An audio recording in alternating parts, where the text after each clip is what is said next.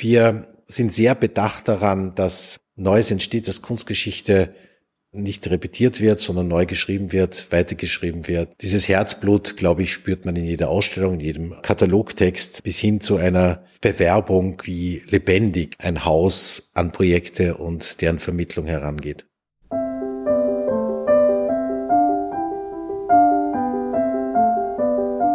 Kunstblick, der Podcast rund ums Sammeln.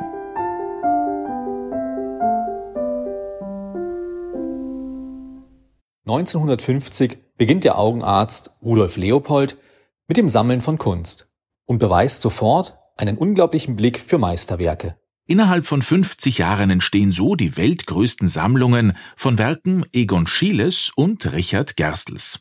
2001 wird das Leopold Museum gegründet. Direktor des Museums ist seit 2015 Hans-Peter Wipplinger, der zuvor das Museum für moderne Kunst in Passau und die Kunsthalle Krems leitete. Wir haben Hans-Peter Wipplinger in seinem Büro im Museum zum Gespräch getroffen. Und während uns ein großes Gemälde von Martha Jungwirth gegenüberhängt, hat er uns einiges über die Geschichte des Leopold Museums verraten.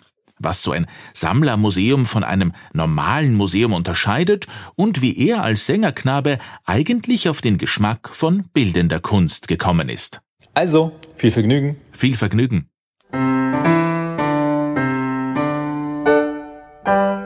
Dazu muss man mal sagen, wie definiert man Kunst? Äh, ich äh, habe eine sehr breite Definition und die äh, dreht sich nicht nur um die bildende Kunst, sondern auch um Musik, um Literatur, um Theater. Und bei mir war es in der Tat die Musik, die mich zu den Künsten gebracht hat. Das lag daran, dass ich Sängerknabe war und Klavier und Gitarre und Querflöte gespielt habe und dass wir auf unseren Tourneen, auf unseren Reisen ins Ausland, einen, äh, geführt von einem sehr kunstaffinen Präfekten, viele Museen besucht haben und auch viele Kirchen. Das war eigentlich dann sozusagen von der Musik äh, der Brückenschlag hinüber zur bildenden Kunst. Und es war aber lange Zeit so, dass ich in den unterschiedlichsten künstlerischen Disziplinen auch aktiv war, auch im Theater gearbeitet habe, in der Josefstadt, in der Dramaturgie und dass sich das mehr und mehr herauskristallisiert hat, dass meine Heimat die bildende Kunst ist. Gibt es da vielleicht so ein Schlüsselerlebnis, wo Sie sagen, also da war ein Werk, da war vielleicht ein Museumsbesuch, wo Sie sagen, das bleibt mir so, vielleicht als Kind oder auch später, so in Erinnerung, dass Sie sagen, bildende Kunst, das ist genau Ihrs, genau meins?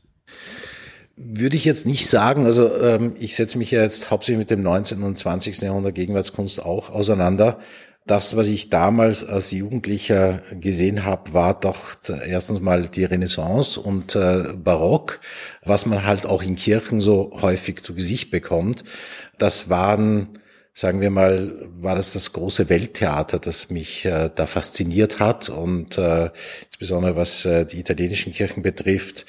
Aber es ist jetzt nicht so das eine Werk, äh, das sich tief eingebrannt hat in meinem Gedächtnis. Das würde ich jetzt nicht behaupten können. Museumsbesuche im klassischen modernen Bereich haben dann bei mir in der Tat erst äh, relativ spät begonnen. Da war ich schon um die 17, 18, weil dort, wo ich geboren bin, gab es auch äh, nicht äh, großartige Museen, sondern man musste 100 Kilometer fahren nach München oder nach Linz. Insofern war das äh, jetzt nicht äh, in, in die Wiege gelegt. Ja. Wir treffen uns heute, beziehungsweise wir sitzen heute hier im Leopold Museum. Wir haben ja viele Hörerinnen und Hörer auch aus Deutschland, aus der Schweiz. Vielleicht können Sie ein bisschen was sagen, was macht das Leopold Museum so besonders und was hebt es von anderen Museen ab?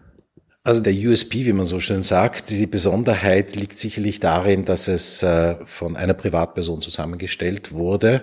Und diese Privatperson hatte Professor Rudolf Leopold sehr, sehr viele Interessen.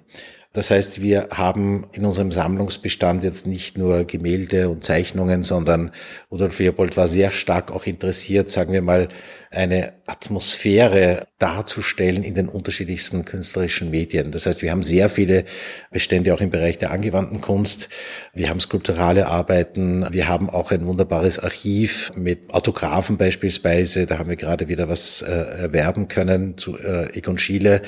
Die Besonderheit des Leopold-Museums ist wirklich insbesondere, was die Fokussierung auf Wien um 1900 betrifft, dass wir hier so breit aufgestellt äh, sind, dass wir unseren Besucherinnen und Besuchern die Möglichkeit bieten, eine Zeit, eine Epoche wirklich aus den verschiedensten Perspektiven erahnen oder wiederbeleben zu können. Und das äh, gibt es, glaube ich, in anderen Häusern in dieser Form nicht. Ja. Also wir wissen die wunderbare Gemäldesammlung des Belvederes, die Schwerpunktsetzung, mittlerweile hat sich das auch transformiert in der Albertina auf Papier, das Mack, das in der angewandten Kunst äh, herausragend ist. Und Rudolf Leopold hat sozusagen das alles vereint in seinem Kopf, in seiner Denke und in seiner Sammlungsstrategie.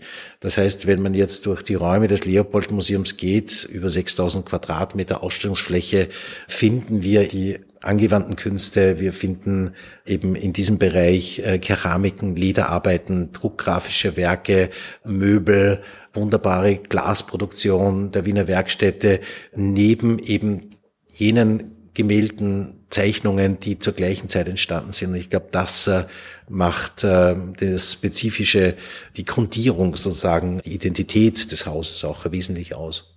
Rudolf Leopold war sozusagen begeistert von dieser Zeit und hat sich sehr interessiert eben für die Zeit, für die verschiedenen Künste in Wien um 1900 und hat dann mit eigenen Mitteln sozusagen diese Sammlung aufgebaut, wenn ich das richtig verstanden habe.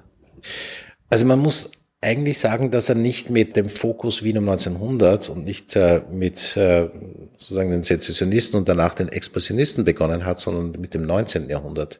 Es war einerseits Biedermeier und auch der Stimmungsexpressionismus, also beide tief verhaftet im 19. Jahrhundert, was ihn interessiert hat.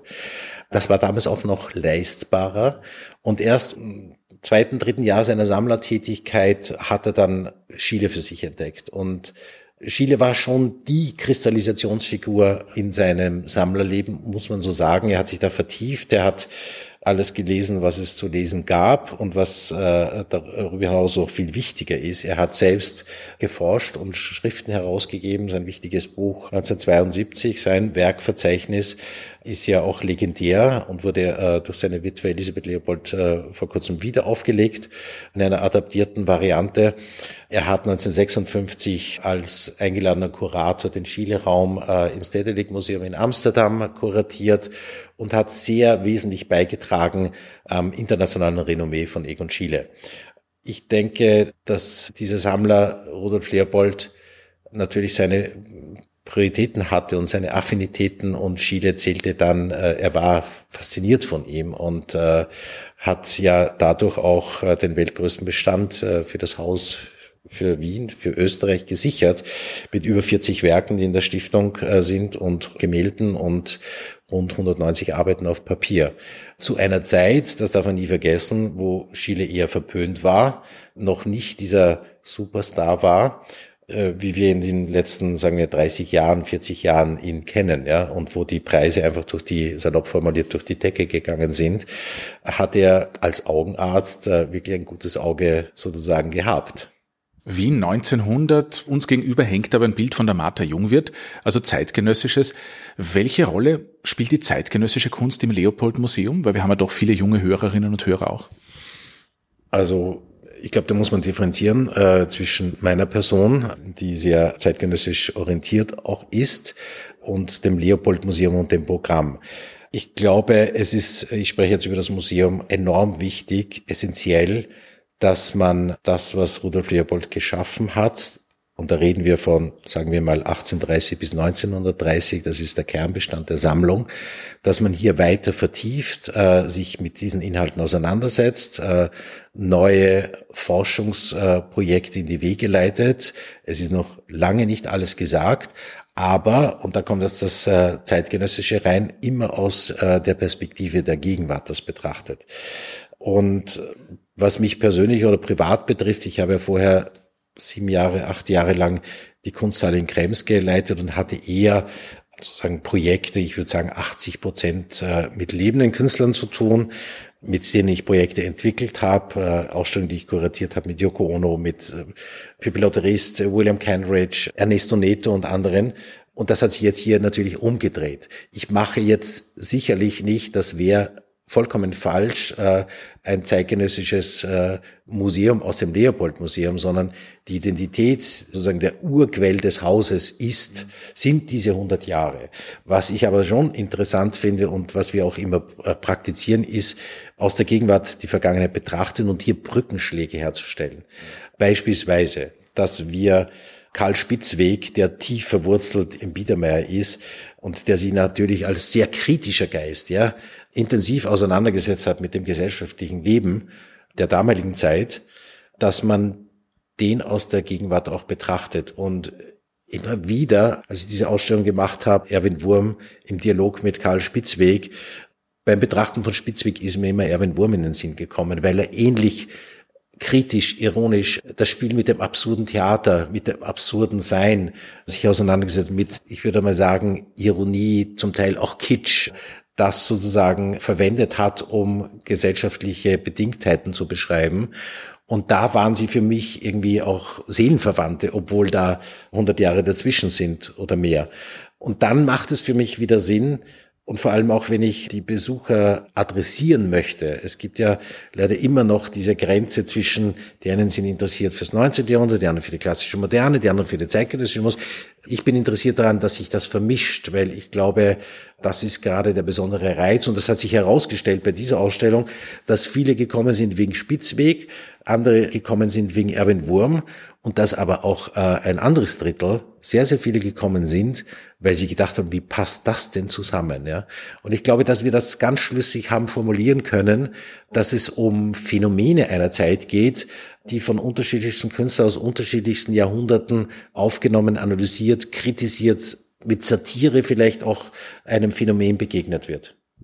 Ich finde diese Kombination zwischen der modernen Kunst, beziehungsweise eben auch zwischen dem 18., 19. Jahrhundert eher und der Gegenwartskunst extrem spannend. Wenn so eine Ausstellung konzipiert wird, entworfen wird, worauf achtet man dann? Also was sind dann so die Themen? Weil ich stelle mir das auch interessant vor für Sammlerinnen und Sammler, dass man eben jetzt aus unterschiedlichen Epochen vielleicht was zusammenstellt für seine eigene Sammlung. Worauf gilt es da zu achten? Gibt es da irgendwo so ein paar Kriterien, die halt aus Ihrer Sicht auch als Direktor beziehungsweise auch als Kurator von Interesse sind? Ich glaube, wenn man Epochen überschreitet, konzipiert oder kuratiert, muss man das äußerst präzise machen. Eine beliebige Aneinanderreihung von Werken geht nicht durch. Da kann man sich ziemlich ins Knie schießen. Ich möchte ein Beispiel aufgreifen, dass das vielleicht ganz gut äh, visualisiert ähm, oder ich das verbalisieren kann. Das war unsere Ausstellung zu Richard Gerstl. In etwa vor zwei, drei Jahren haben wir die gemacht. Wir haben ja den weltgrößten Gerstl-Bestand und wir haben auch äh, vor kurzem äh, ein sehr frühes Werk von ihm wieder ankaufen können, aus 1902. Und was es aber noch nicht gegeben hat, war eben die Spiegelung in die Gegenwart. Es gibt nach 45 unglaublich viele zeitgenössische Künstler, die sich mit Gerstl auseinandergesetzt haben. Und da spreche ich nicht nur von österreichischen Positionen. Günter Bruce ist ein großer Fan von Richard Gerstl, Arnulf Reiner.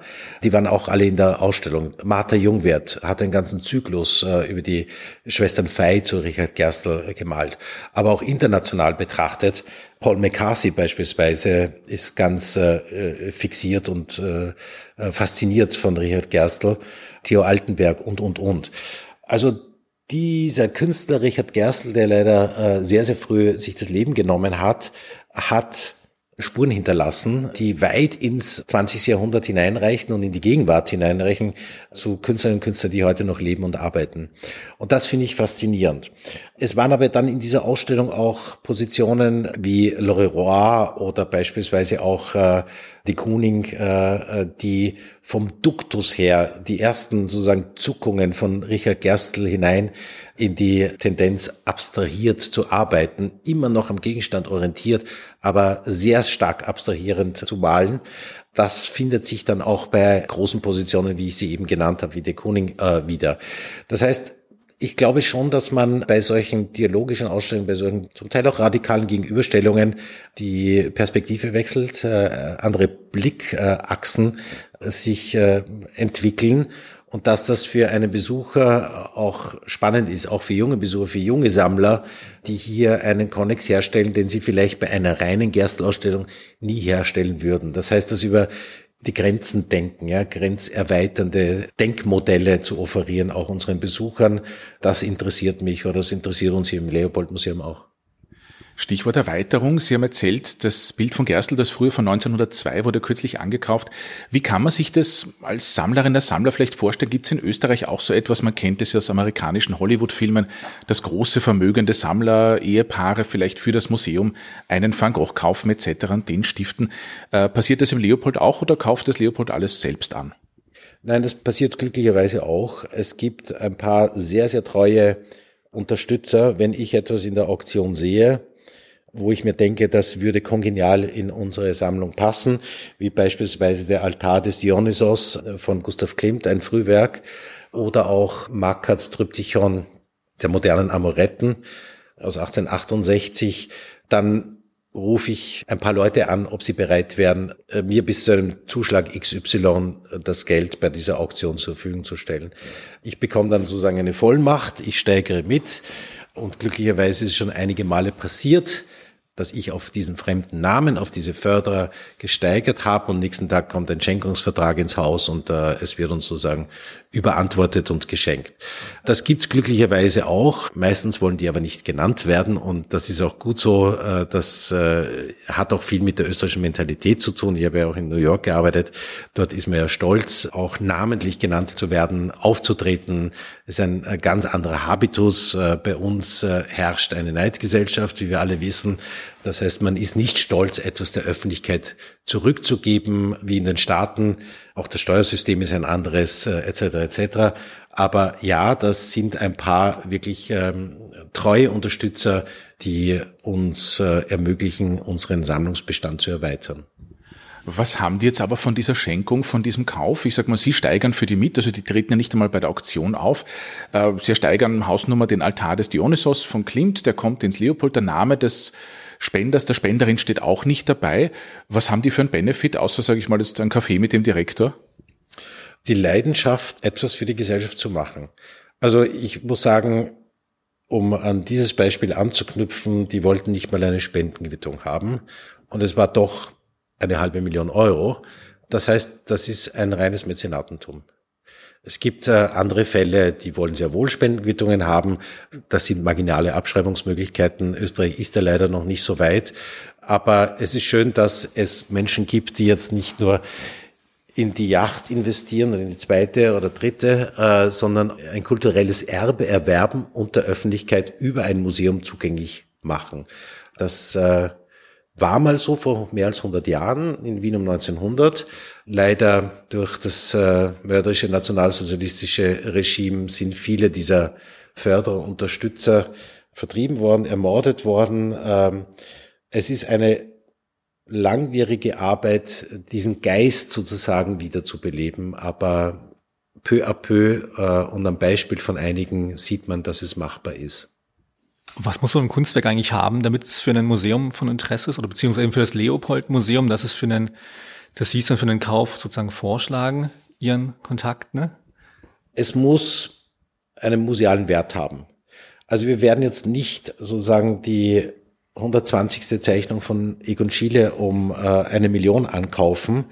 Es gibt, äh, würde ich sagen, weil wir da gut ausgestattet sind, es gibt äh, viel wichtigere ich würde sagen, Ergänzungen, die zum Gesamtbild dieser Zeit Wien um 1900 äh, gut beitragen.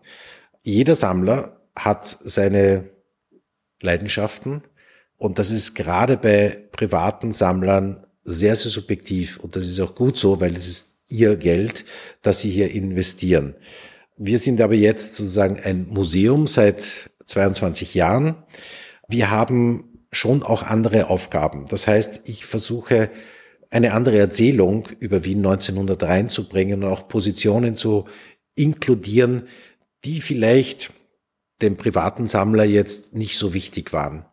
Das ist auch in gewisser Weise im Sinne von Pädagogik oder einer objektiven Schilderung einer Zeit eine Notwendigkeit. Das heißt, hier geht es dann eben auch um Ergänzungen, die wir machen. Ein Erich Maliner, eine wunderbare Schenkung, 1903 einer der ersten wirklich abstrakten Gemälde, die er geschaffen hat, ist eine interessante Perspektive. Hätte wahrscheinlich Rudolf Leopold nicht gesammelt, weil ihm das, die Abstraktion war nicht sozusagen in seinem Fokus. Rudolf Leopold war sehr stark, und das sieht man ja eine Sammlung ist auch ein Bild eines Sammlers, stark auf, reden wir jetzt vom Expressionismus, auf psychologisierende Arbeiten, auf sehr radikale, sich äh, menschlich entäußernde Persönlichkeiten, denken wir an Kokoschka, grenzgängerische Posen fokussiert. Das Abstrakte davon abgesehen, dass es in Wien keine große Tradition hat. Und es hat schon einen Grund, warum viele wie Kupka weggegangen sind aus, aus Wien oder wie Hölzel, die ja auch mal hier gelebt haben, weil das nicht äh, der Humus war für die Abstraktion. Aber das sind Dinge, wo ich mir denke, für ein gesamtes Bild über eine Periode, Epoche sind das wichtige Ergänzungen oder eben auch was der Textilbereich betrifft. Ja, wenn ich da gerade denke an die Emilie Flöge, wo wir wieder den Konnex haben zu Gustav Klimt, der Lebensmensch äh, von Gustav Klimt, die erste große Modedesignerin hierzulande, die sehr viel sozusagen im Sinne des sezessionistischen Denkens äh, eine andere Perspektive hineingebracht hat. Das heißt, mit dieser Erwerbung eines Teils des Flögenachlasses, ich glaube, es waren 20 äh, Exponate, Textilien, zeigen wir eine andere Facette auf, die wichtig war. Klimt und Flöge gehören in gewisser Weise zusammen. Hier 200 Meter Luftlinie ist die Casa Piccola, wo die Flöge-Schwestern ihren angesagten Modesalon hatten. Das ist ja gerade das Besondere, dieses intermediale, interdisziplinäre äh, und auch interepochale Denken, dass man hier ganz gut spielen kann auf einer sehr breiten Klaviatur der Künste und äh, deswegen auch Ankäufe von nach wie vor von, von beispielsweise Möbeln, weil von Los hatten wir kaum was äh, in der Sammlung. Und wenn wir, sagen wir mal, die Interieurs von Hoffmann hier breit in der Sammlung haben und auch äh, wunderbare Möbelgestaltungen von Koloman Moser und natürlich auch einige wunderbare Exponate von Otto Wagner, da darf Los einfach hier im Wiener Kontext, Kontext Wien um 1900 äh, nicht fehlen.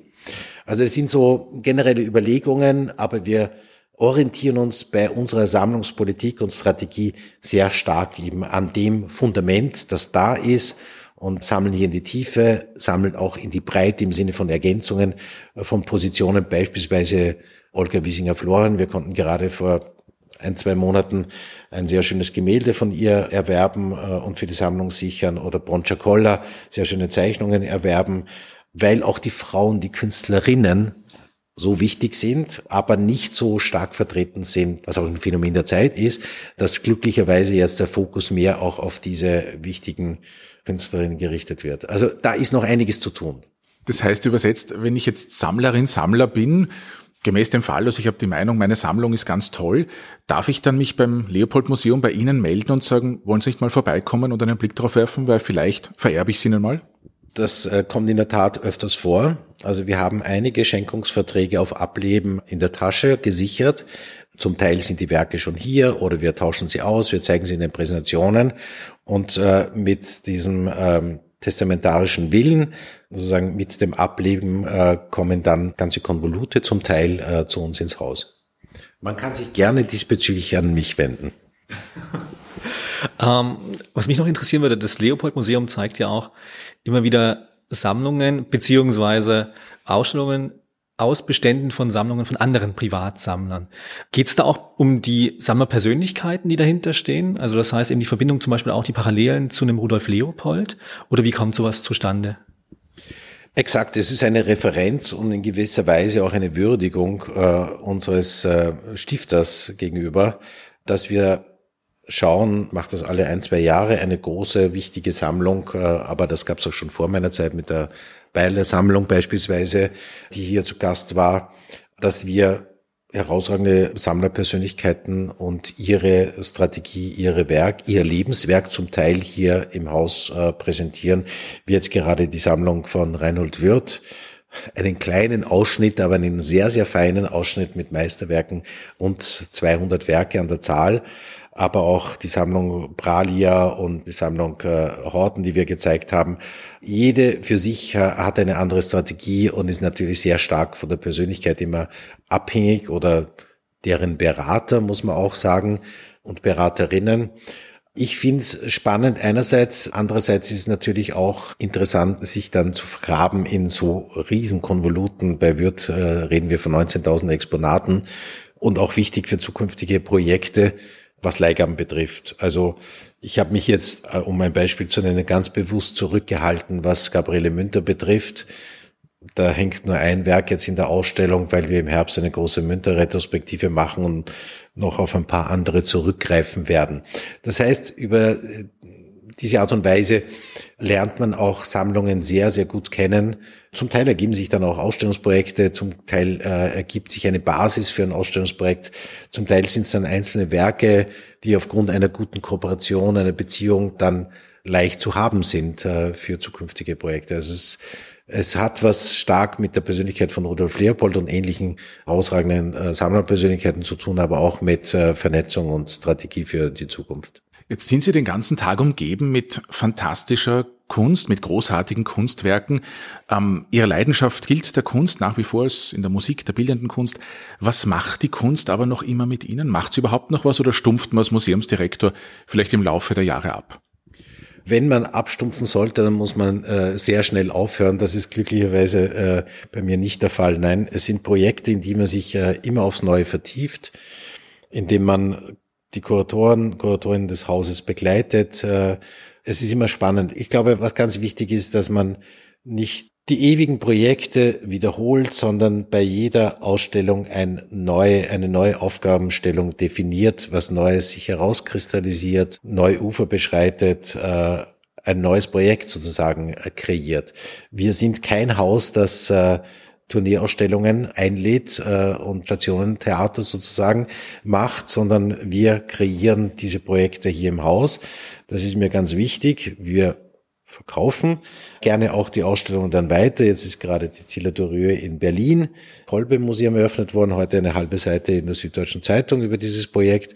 Also wir sind sehr bedacht daran, dass äh, Neues entsteht, dass Kunstgeschichte nicht repetiert wird, sondern neu geschrieben wird, weitergeschrieben wird. Äh, und das ist, glaube ich, die zentrale Aufgabe eines jeden Museums.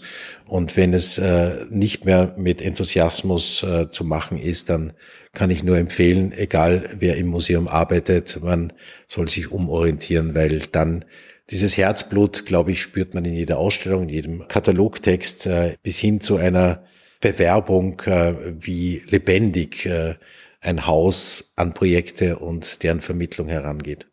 Jetzt frage ich abschließend aber noch, gibt es den Moment, dass Sie sagen, gut, jetzt ist Dienstschluss, alle BesucherInnen sind gegangen, ich gehe als Direktor noch einmal allein durchs Haus, setze mich noch vor ein Gemälde, bleib da zehn Minuten sitzen, passiert das? Das geht leider nicht aus sicherheitstechnischen Gründen, weil ich nicht den Schlüssel habe zum Museum, auch zu meinem eigenen Schutze, sondern das ist alles in bewährten äh, sicherheitstechnischen Händen.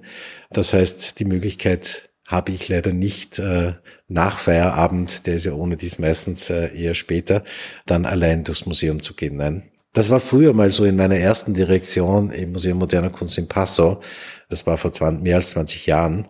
Da hatte ich die Möglichkeit, aber da hat sich vieles äh, geändert. Leider muss ich diesen Wunsch ja ins Wunschreich verschieben.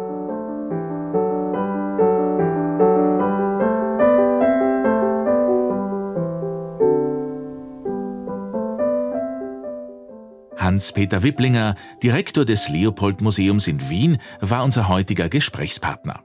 Noch bis 10. September sind dort unter dem Titel Amazing Highlights der Wirt Collection zu sehen. Ab Oktober stehen dann zwei weitere spannende Ausstellungen auf dem Programm.